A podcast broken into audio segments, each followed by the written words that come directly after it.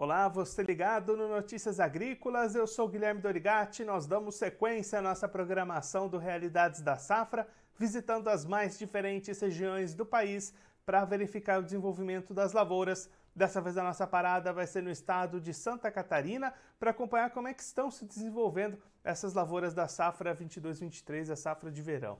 E quem vai conversar com a gente sobre esse assunto é o Enori Barbieri, ele que é vice-presidente da FAES, que já está aqui conosco por telefone. Então seja muito bem-vindo, senhor Enori, é sempre um prazer tê-lo aqui no Notícias Agrícolas. Bom dia a você, Guilherme, bom dia a todos que nos ouvem pelo Notícias Agrícolas. E é que é sempre uma satisfação falar aí, com, principalmente com os agricultores do Brasil inteiro. Enori, a gente tem acompanhado né, a situação no Rio Grande do Sul, já com bastante problema, falta de chuva para as lavouras. Aí em Santa Catarina, como é que está a situação? Também se repete esse cenário gaúcho? Olha, e, graças a Deus, não. Eu te diria que nós tínhamos aí uma grande preocupação com o fenômeno Laninha, e agora estamos ouvindo que ele está perdendo força. Nós tivemos algumas quebras de produção, principalmente de milho, no oeste catarinense, mas isso não significa que os 20 a 30% de perdas do oeste seja a, a, representação do estado. Nós estamos com as lavouras muito boas em questão de clima no sul do estado, no Planalto, no norte do estado. Infelizmente no oeste nós tivemos essa quebra já já prevista, né, conforme a Laninha, mas nós estamos tendo chuvas até acima do normal nesse mês de dezembro. Então, a quebra do milho que a gente está anunciando no oeste catarinense, ela não é uma realidade estadual, porque no mês de dezembro praticamente choveu em todo o estado e as lavouras que, que puderam se recuperar, os, os que foram implantadas depois desse período, elas estão em bom estado eh, vegetativo, elas estão, ela, eu, eu diria que temos lavoura acima da média na questão climática e a gente está prevendo para Santa Catarina uma grande safra agrícola se o tempo assim continuar nos meses de janeiro, fevereiro. Que, quero te dizer, Guilherme, que nós aumentamos a nossa área de soja para em torno de 750 mil hectares, avançamos em cima da área de milho em torno de 10 a 15%, e nós também abrimos novas áreas no Planalto Norte e no Planalto Sul, aonde eram áreas de madeira que foi retirada da floresta plantada, e no voltar o agricultor preferiu voltar com, com soja.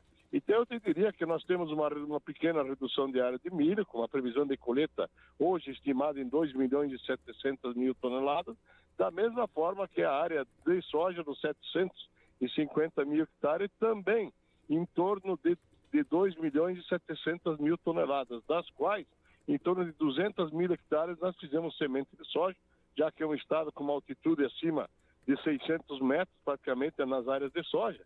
E uma grande notícia nova que nós estamos introduzindo a soja no sul do estado, nas regiões de arroz, aonde as regiões eram mais altas, que não eram áreas encharcadas, o pessoal está entrando com soja no sul do estado com resultados excelentes. Na área de arroz, que nós somos o segundo produtor nacional, nós tivemos algumas perdas pontuais em questão dos alagamentos eh, das grandes chuvas do litoral catarinense no mês de dezembro. Choveu em torno de 700 milímetros durante o mês e muitos desses dias foram de alagadiços do arroz já plantado. Mas ainda a previsão de colheita, que era estimada em 1 milhão e 200 mil, a gente está estimando aí em torno de, de 5% de perdas em função desses alagados que ocorreram nas lavouras de arroz.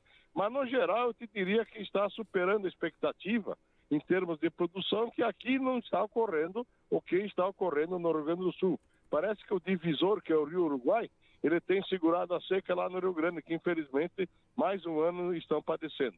Em Santa Catarina, apesar de excesso de chuva em algumas regiões, mas as coisas se tornaram normal agora em dezembro, e eu acho que essa que o Laninha está perdendo força é uma realidade. E aí, Senori, nos últimos anos, né, a gente acompanhou a dificuldade do produtor catarinense nas safras de verão, muitas perdas para o milho, para a soja, pelo menos até esse momento um cenário diferente, mais animador para o produtor catarinense, né?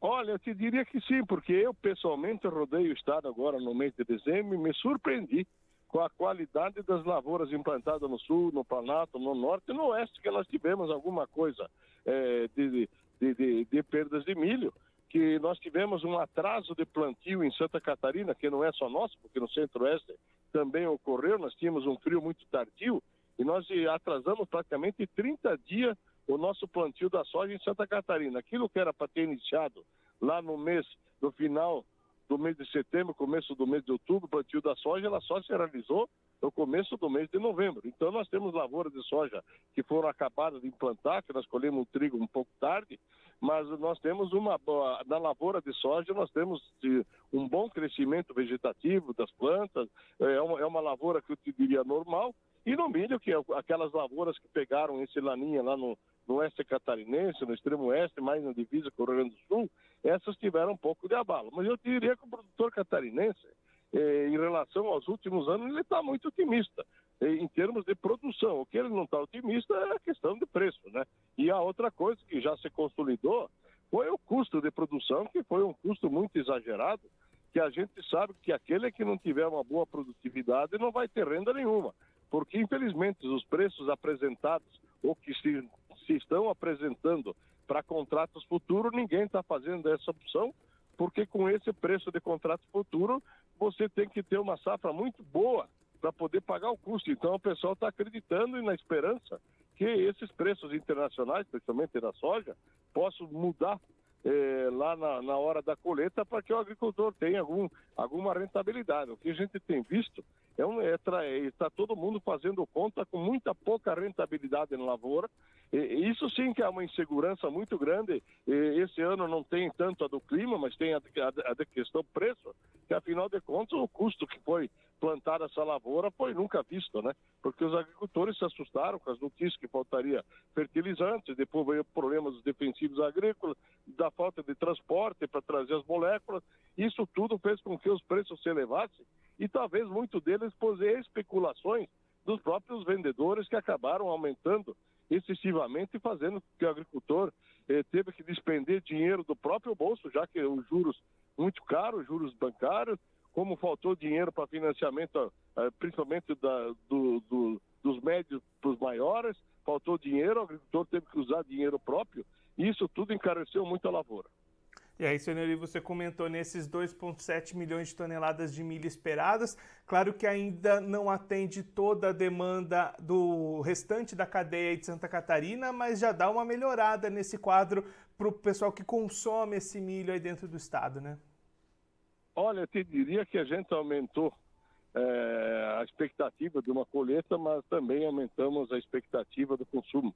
Nós passamos aí, nesses últimos três anos, com pandemia e outras coisas, a produzir de 900 mil toneladas de carne suína para quase um milhão e meio esse ano.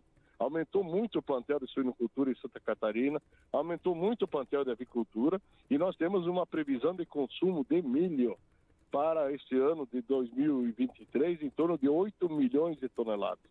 Isso significa que faltarão ainda 5 milhões e 300 mil toneladas que teremos que importar eh, do Paraná, alguma coisa, se o Paraná tiver superávit, porque o Paraná também já tem um consumo muito grande, que quase consome as 15 milhões de toneladas que eles produzem, mas nós vamos trazer milho do Paraguai, que já é tradicional trazer de um milhão, um milhão e meio de toneladas, é agora que vai ter um acesso melhor através da, da nova ponte.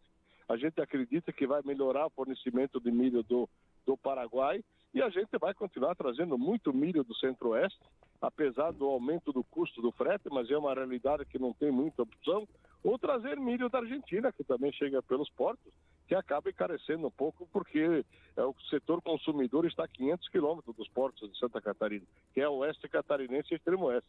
Então, infelizmente, ainda Santa Catarina precisa aumentar a sua área de milho plantada, que não vem acontecendo, pelo contrário, vem diminuindo a área em função sempre da insegurança climática que tem prejudicado principalmente o milho, já que a soja é mais resistente, mas esse fator milho é determinante para que Santa Catarina, é, um estado pequeno, de 1% do território nacional, é, continue sendo o sexto produtor nacional de alimentos, principalmente nessa transformação de grãos em proteína animal. Então, eu acho que essa questão nós precisamos sim ter uma diferença para aquele produtor de milho, de um, de um, custo de produção menor, ou numa garantia de renda equivalente à soja, para que esse produtor possa trocar esses quase 500 mil hectares que a gente planta entre milho silagem e milho comercial, porque são 230 mil hectares de milho silagem mais 330 mil hectares de milho comercial, a gente precisa transformar uma boa parte dessa área de milho em soja e aumentar, tirar desses 750 mil hectares que a gente faz aí de soja, transformar em milho. Antigamente a conta era inversa, a gente plantava 800 mil hectares de milho e 200, 300 mil hectares de soja. E agora estamos invertendo uma curva que não é nada boa para o estado de Santa Catarina, que tem a sua economia baseada principalmente na transformação em proteína animal, de, de, de frango, de suíno, de leite e, e, outros animais já de criação e de exportação em Santa Catarina. Senhor Norim, muito obrigado pela sua participação, por ajudar a gente a entender melhor esse cenário das lavouras aí em Santa Catarina. Se você quiser deixar mais algum recado ou destacar mais algum ponto para quem está acompanhando a gente, pode ficar à vontade. Olha, Guilherme, a vocês do Notícias Agrícolas e a todos que nos ouvem, os produtores, dizer que a gente deseja que todos os produtores possam passar o final de ano com muita esperança e uma expectativa positiva. É, a agricultura é assim mesmo, é sempre o meu filho não quis ser agricultor porque ele disse a gente olha muito para o céu, né? Para ver se vai chover, se não vai chover, se vai ter problema, e ele preferiu outra atividade. Mas a agricultura é um dom que Deus deu a uma certas pessoas que possam produzir alimentos para as demais. Eu gostaria que todos os produtores pudessem ter um bom final de ano, uma expectativa muito positiva, apesar de todos os problemas encontrados, políticos, de outras formas, e que a gente prevê que não vai ser a mesma coisa o ano que vem, mas a gente sempre torce que os produtores possam sobreviver e saírem fortalecidos dessas crises constantes que nós estamos passando. Então, eu quero desejar um feliz ano novo para todos que estão ouvindo e esperar que o ano que vem seja um ano que isso tudo que a gente tem de expectativa negativa não aconteça. Um abraço a todos e muito obrigado. Senhor mais uma vez, muito obrigado. A gente deixa aqui o convite para o senhor voltar mais vezes, a gente acompanhar os resultados dessa safra aí em Santa Catarina. Um abraço e até a próxima. Abraço. E pode contar com a Federação da Agricultura, que a gente está sempre à disposição. Muito, muito obrigado.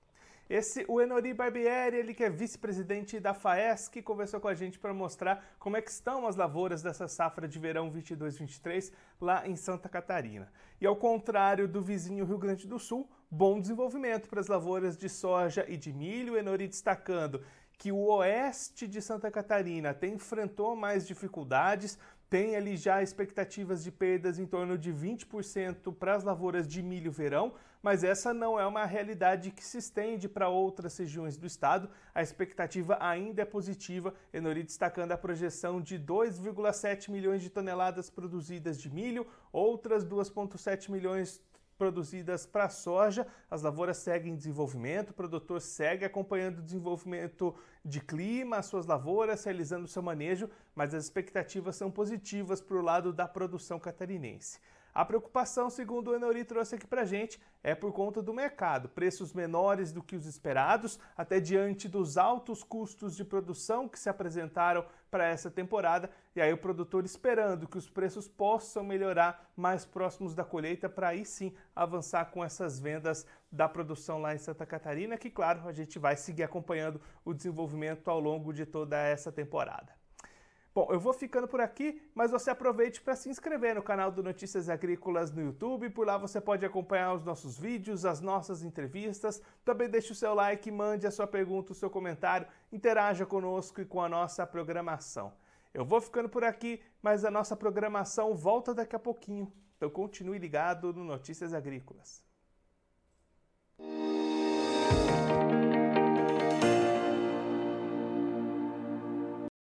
Participe das nossas mídias sociais no Facebook Notícias Agrícolas, no Instagram arroba Notícias Agrícolas e em nosso Twitter arroba Noteagri. E para assistir todos os vídeos, se inscreva no YouTube, na Twitch, no Notícias Agrícolas Oficial.